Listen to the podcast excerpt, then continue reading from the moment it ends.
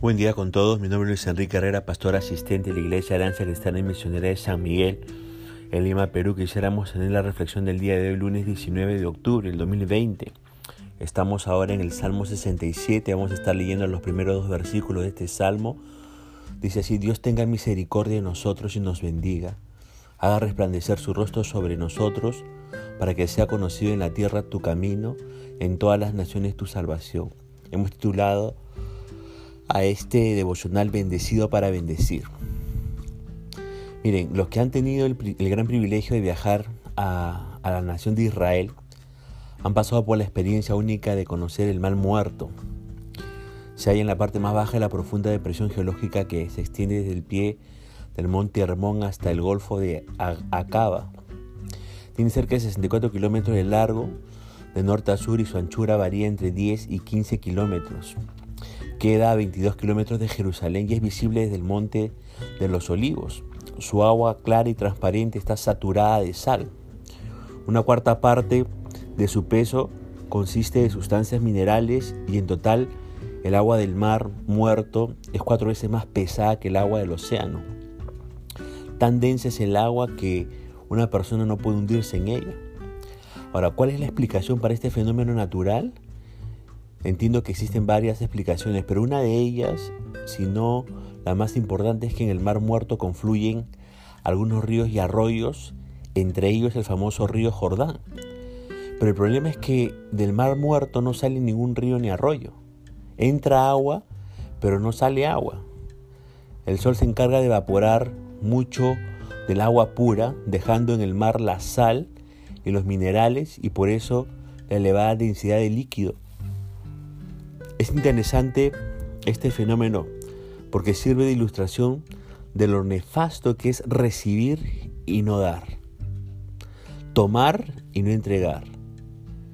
Muchas vidas de personas son como el mar muerto. Reciben tanto de Dios, pero no entregan nada a nadie. Entra mucho, pero no sale nada. Sus vidas son como el mar muerto. Vidas estériles, vidas aburridas, vidas sin sentido. Y traigo todo esto a corazón para poder introducir el Salmo 67.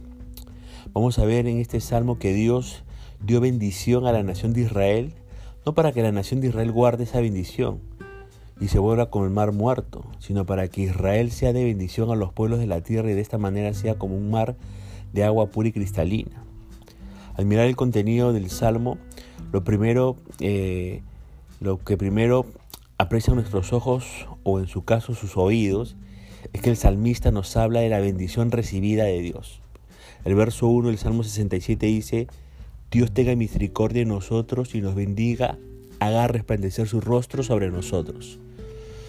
Las bendiciones de Dios no son algo que merecemos. Sí, como le escuchan. Las bendiciones de Dios no son algo que merecemos. Y tengan bien claro esto lo que le voy a decir a continuación. Dios no está obligado a bendecir a nadie, por favor, entiéndalo. Dios no tiene la obligación de bendecir a nadie, absolutamente a nadie. Por eso el salmista manifiesta su deseo que Dios tenga misericordia de él y de su pueblo Israel. Cuando esto pase, o sea, cuando Dios tenga misericordia de él y de su pueblo, entonces Dios derramará bendición. Y esto será tomado por el salmista y por Israel como una manifestación de la bondad de Dios al hacer resplandecer su rostro sobre, sobre nosotros. Esta expresión, haga resplandecer su rostro sobre nosotros, reviste una connotación muy especial. Le explico. En el pasado, cuando alguien llegaba ante el trono del rey con el fin de solicitar algún favor, luego de dar a conocer al rey el pedido, el solicitante miraba atentamente al rostro del rey si el rey se sonreía, significaba que el favor solicitado ha sido conseguido. El solicitante entonces podía decir con propiedad que el rey ha hecho resplandecer su rostro sobre él. Si el rey no se sonreía, entonces significaba que el favor solicitado ha sido negado.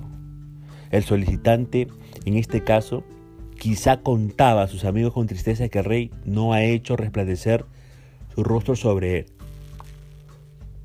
El salmista tiene la confianza que Dios haga resplandecer su rostro sobre él y sobre el pueblo de Israel. Esto significa que el rostro de Dios manifieste una sonrisa hacia el salmista y su pueblo y mande una lluvia de bendición sobre la nación de toda Israel.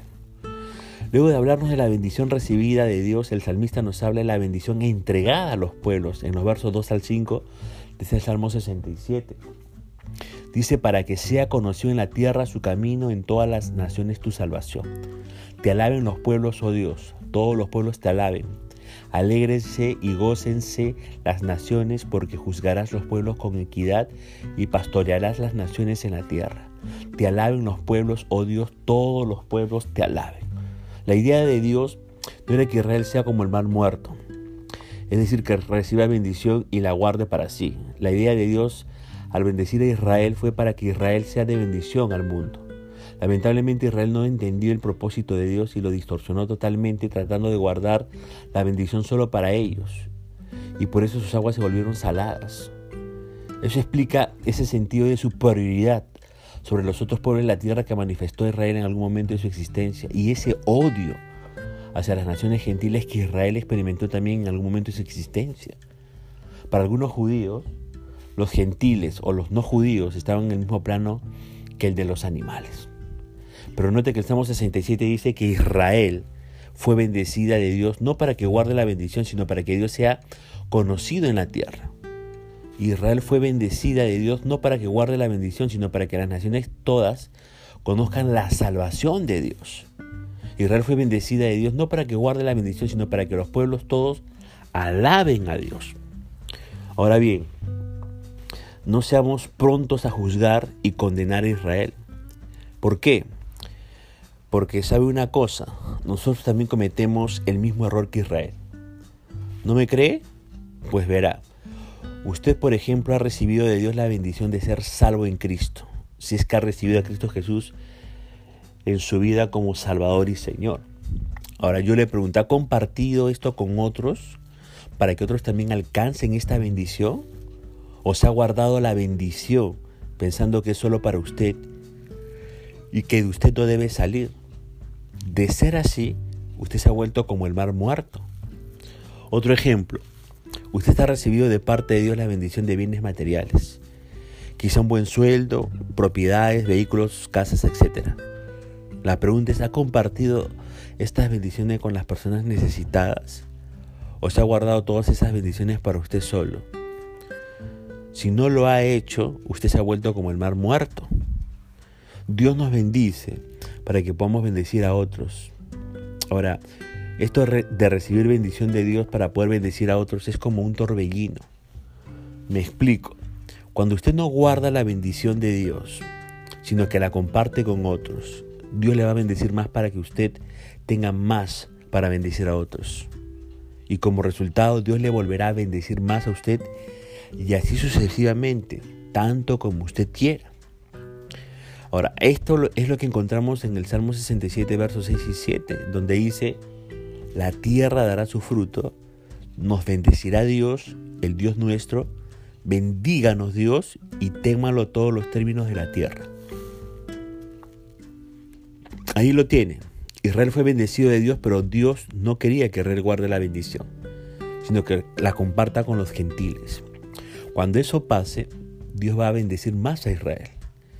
Y note cómo la tierra dará frutos abundantes, será la bendición añadida de Dios. Dios en verdad bendecirá tanto a Israel que la gente del mundo, los pueblos y naciones temerán a Dios. No solo en el sentido de tener miedo de la persona de Dios, sino en el sentido de tener reverencia y respeto hacia Él. Pero la máxima expresión de la bendición de Dios sobre Israel será en el reino milenal de Cristo, en el futuro. ¿No? Allí se verá el cumplimiento total de la promesa de Dios a Israel en el sentido de que en Cristo serán benditas todas las naciones de la tierra. De modo que usted que me escucha, Dios quiere que seamos canales de bendición para otros, no que seamos bodegas de bendición. Ahora, yo espero que con la gracia de Dios usted pueda ser usado por Dios para traer bendición a otras vidas, a otras personas, a otras familias. ¿Por qué? Porque el Señor nos bendice para poder bendecir. Dios nos ayude en ese propósito, que la gracia y misericordia del Señor siga alcanzando su vida y la de su familia más en estos últimos tiempos.